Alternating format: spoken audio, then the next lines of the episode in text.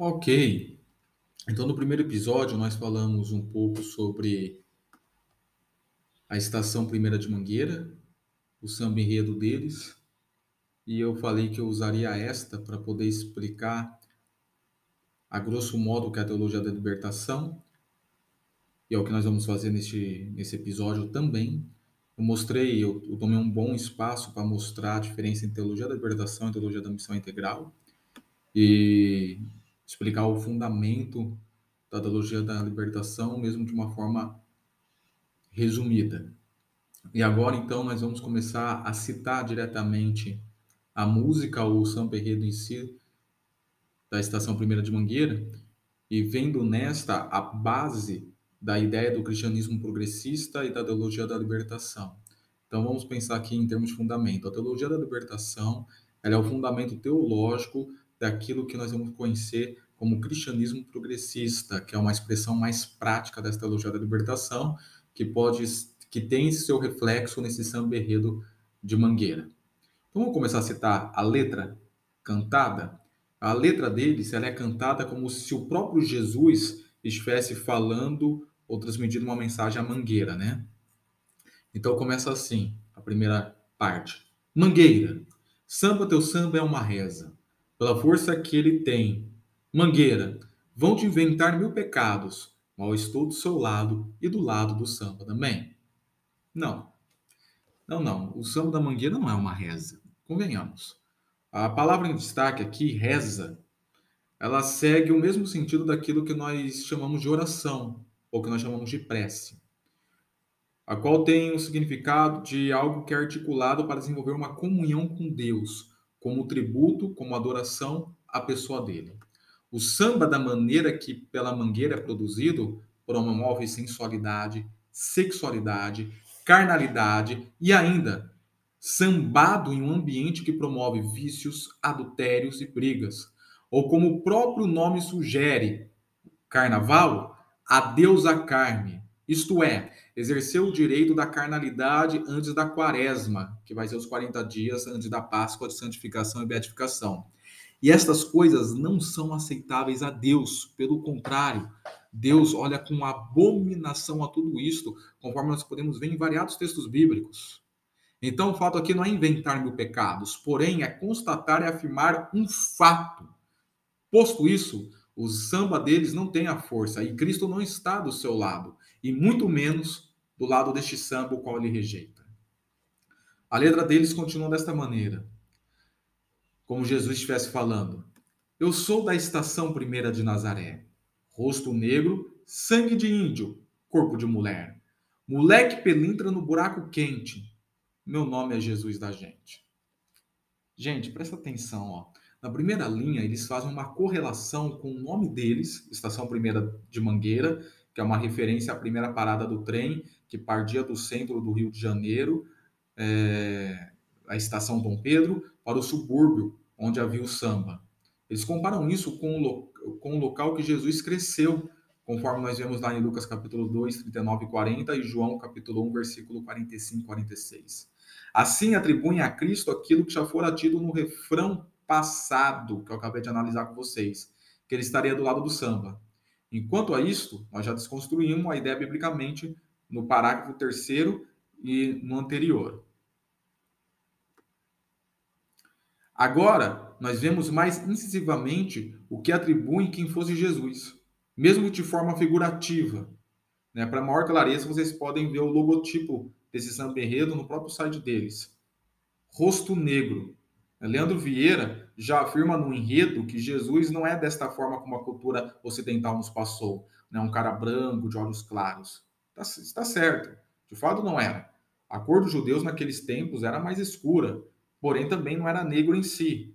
Todavia, a cor da pele de Jesus é indiferente para o propósito da sua missão, que era salvar a todos, conforme o seu próprio nome diz, significa Jesus, o Deus que salva. Fosse ele branco, negro, amarelo, não importa. O que importa é a sua missão. Então, você trocar um extremismo pelo outro não é a solução.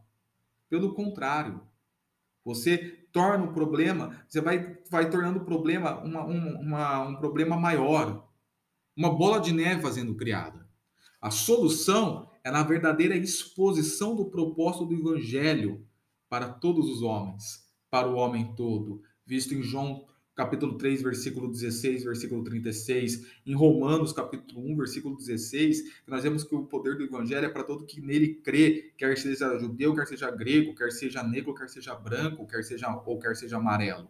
No capítulo 2, versículo 10 a 11, e especialmente no capítulo 3, versículo 21, versículo 24, eu até lhe convido que você escute a pregação que eu fiz, que está aqui no Spotify também, sobre a justificação pela fé. No segundo ponto que eu, que eu exponho, o ponto da analogia, que a salvação é semelhante tanto a, a grego quanto ao judeu, a nordestino, a sudestino, a branco ou a negro, a homem ou a mulher.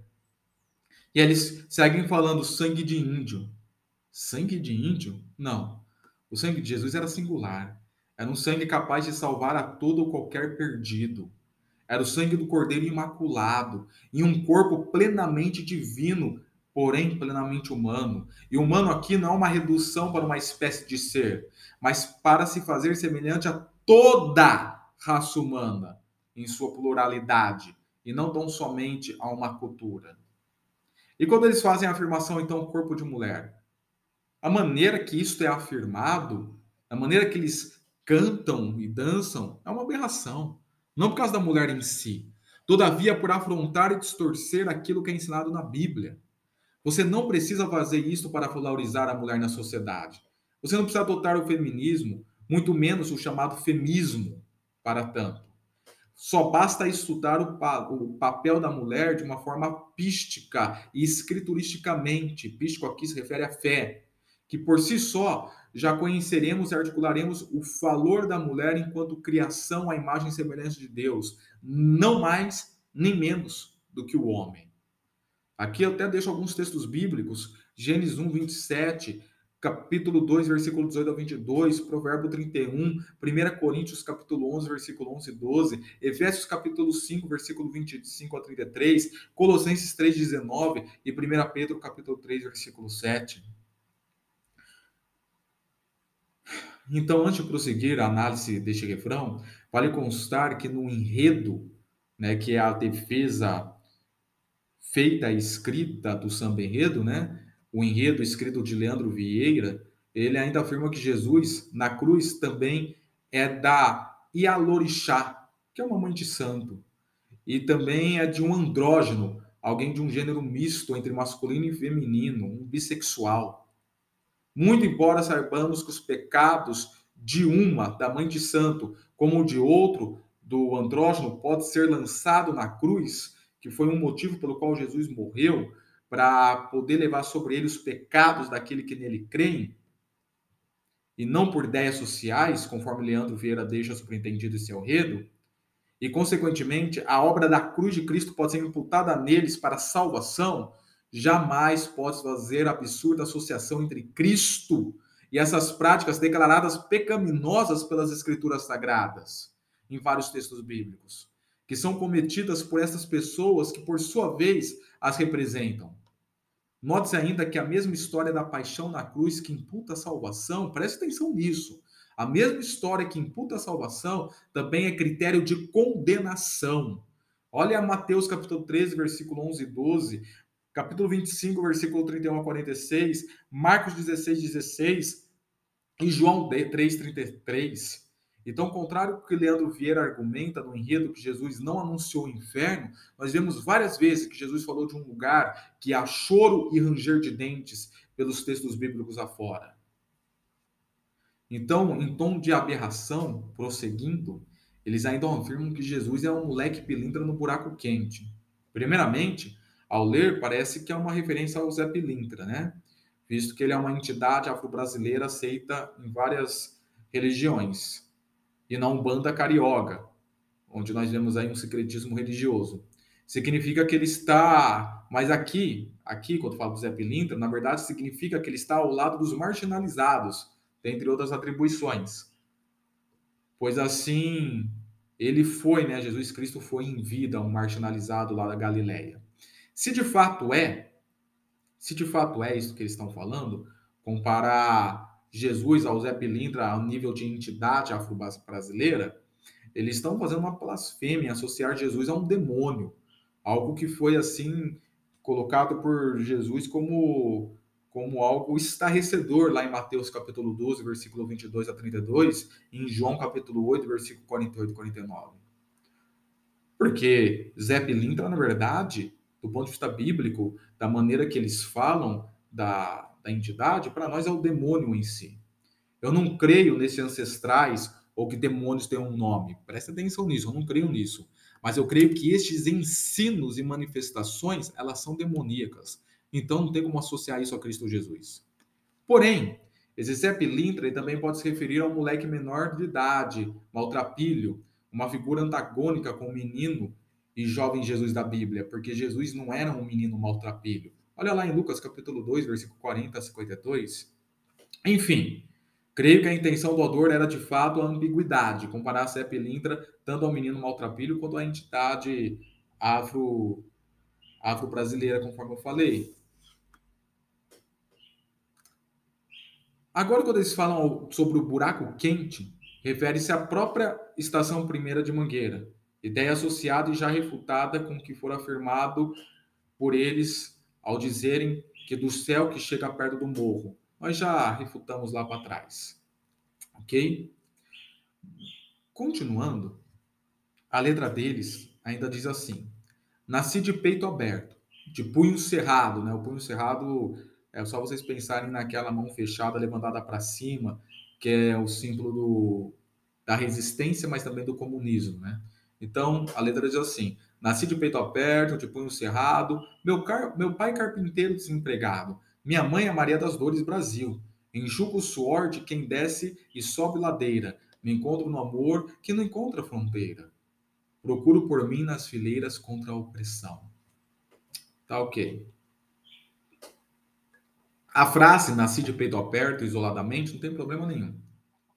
Mas mediante o contexto se entende a atribuição progressista e socialista que deram a Cristo ao falar do punho cerrado ou melhor, progressista e comunista, ao falar de Cristo quando falou de punho cerrado, né? Não vamos confundir socialismo com comunismo, um, um assunto para uma próxima oportunidade.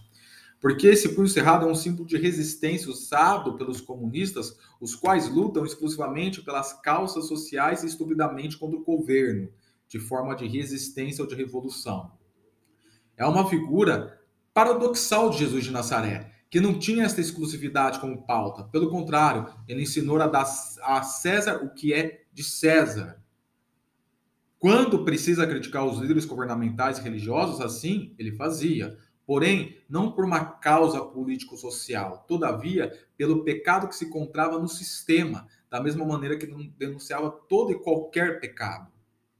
Muito menos Jesus foi um revolucionário de classe ou do proletariado que promoveu batalhas ou guerras pelo contrário, o texto bíblico nos diz em Mateus 11, 29 que ele foi passivo, manso e humilde de coração, subordinado até a morte, sem fazer revolução. E quando Pedro tentou fazer revolução, a cortar a orelha lá do soldado, é, Malto, Maltos, ele repreendeu Pedro. Não, não vamos reduzir Jesus a, aos seus ideólogos ou reduzir a mensagem do evangelho a ideologias maltrapilhas. Quanto ao pai de Jesus, sim. O pai de Jesus era carpinteiro, Mateus 13, 55. Embora a palavra lá não, não precisa se referir necessariamente a um carpinteiro, mas a qualquer um que trabalhava de forma ornamental com madeira. Todavia, não existe nenhuma afirmação bíblica nem histórica a qual ensinava que Jesus era desempregado. Sua mãe? Não, sua mãe não era Maria das Dores do Brasil. Não existe associação entre a jovem camponesa de Nazaré, da região da Galileia, conforme a Bíblia ensina em Lucas 1, 26 e 27, com essa chamada Senhora das Dores. As dores simbolizadas pelas espadas na imagem desta Senhora das Dores eram somente, tão somente, experiências e relatos narrativos daquela. A primeira, a primeira que é a verdadeira Maria das Escrituras Sagradas, ela não requer adoração ou veneração visto que só a Deus é a glória. Como diriam os reformadores, só lhe deu glória. enquanto esta Senhora das Dores é uma falsa deusa venerada pelos seus devotos. A Maria da Bíblia é cristã, essa Senhora das Dores é pagã. Continuando, sim, figurativamente pensando, Cristo enxuga o suor de quem desce e sobe a ladeira, mas não exclusivamente destes. Como o contexto do ensino promovido pela Mangueira. Leandro Vieira afirma em seu enredo, mas com a intenção equivocada, que Jesus não deixa nenhuma ovelha para trás. Entretanto, ele pensa em ovelha como só aquelas as quais ele, Leandro, quer defender. Porém, a ovelha que Jesus não deixa para trás, mediante o contexto do texto citado lá de Lucas capítulo 15, eram os pecadores, mas não só os pecadores, também como os publicanos, ou seja, os cobradores de impostos, os da classe média alta daquele tempo e espaço. A estes, Jesus também veio resgatar.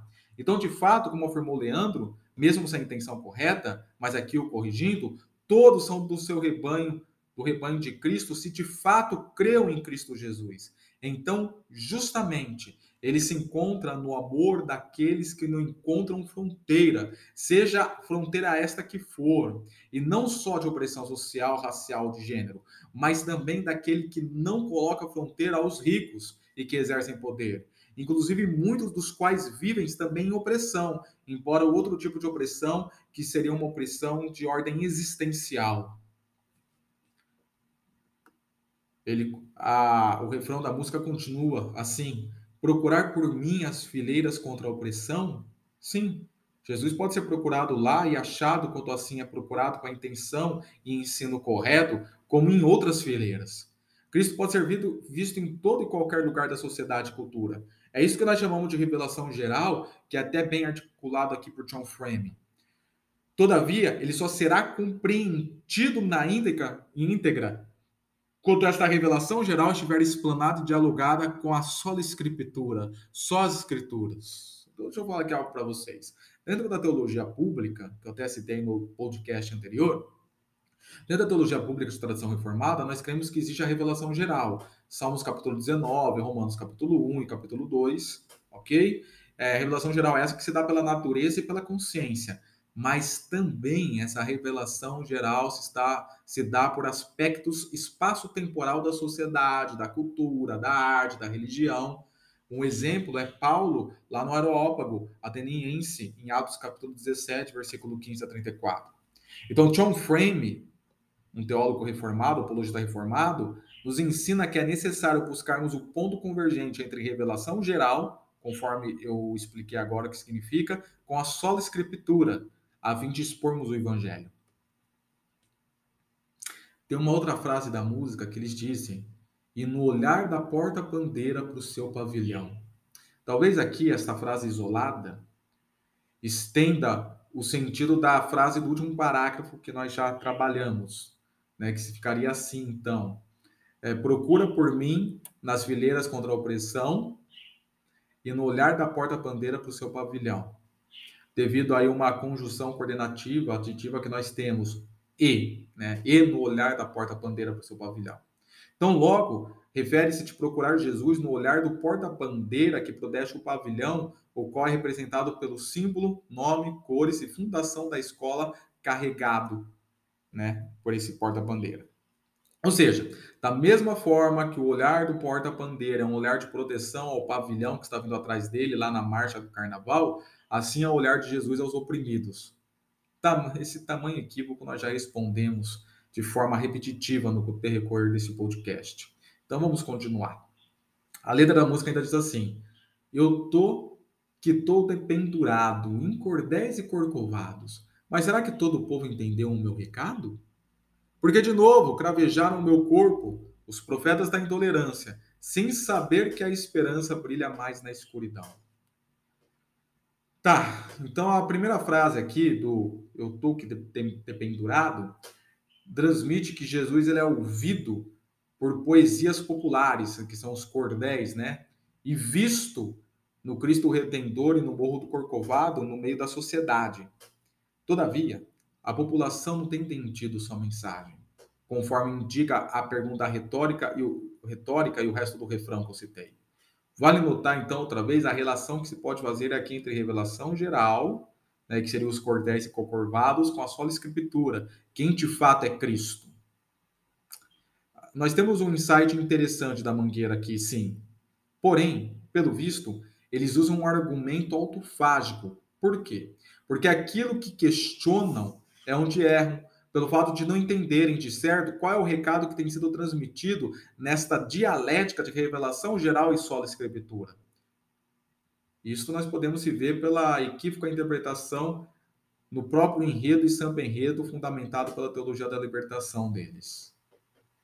Ao declarar que o corpo de Cristo foi gravejado de novo, entende-se quando os negros, índios, mulheres, homossexuais, mães de santos e assim por diante foram maltratados, o corpo de Cristo também foi.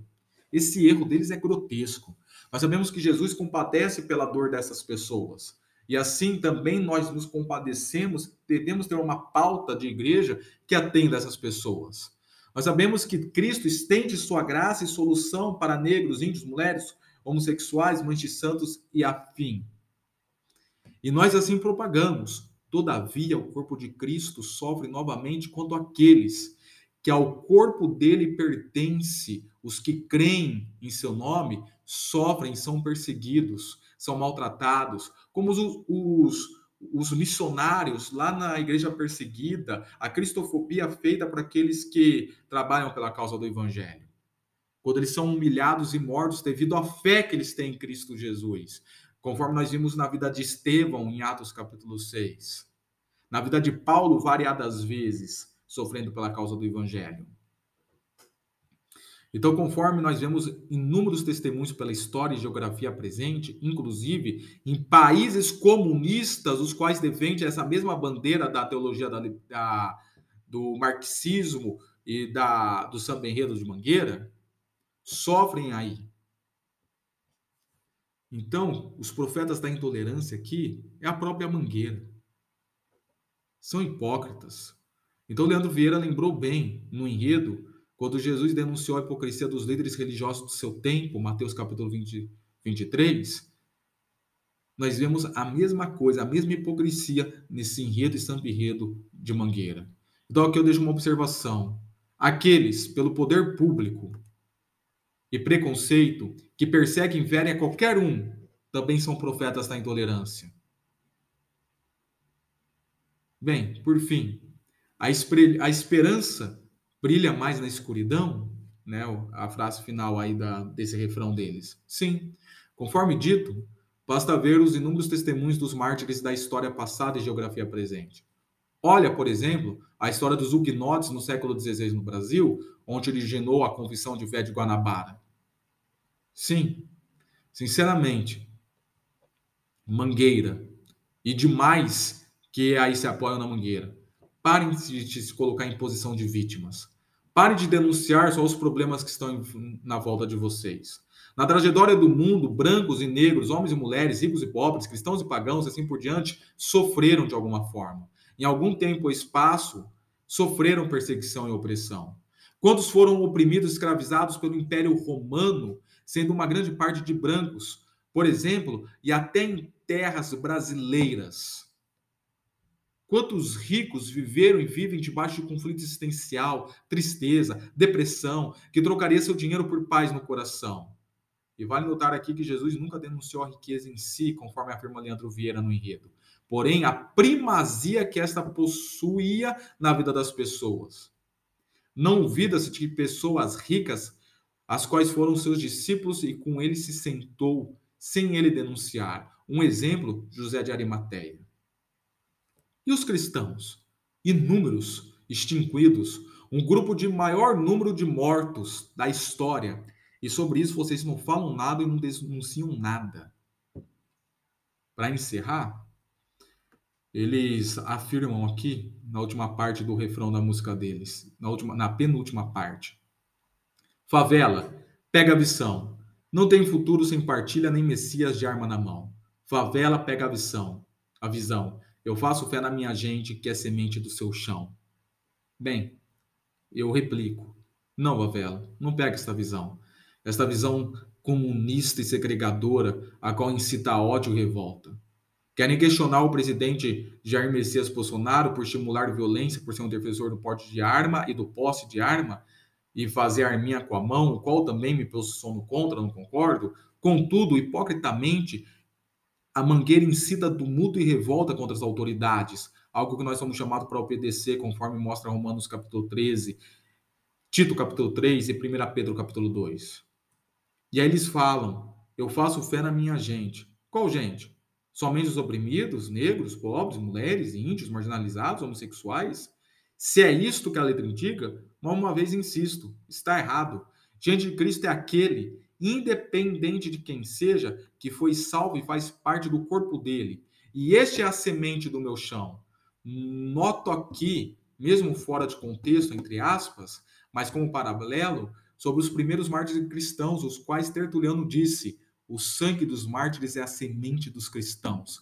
Estes sim, cristãos de verdade, digo, são gente de Cristo. E para encerrar, agora sim, para encerrar, o último refrão deles diz assim: do, do céu deu para ouvir o desabafo sincopado da cidade, guarei tambor, da cruz fiz esplendor e ressurgindo o cordão da liberdade. Ok.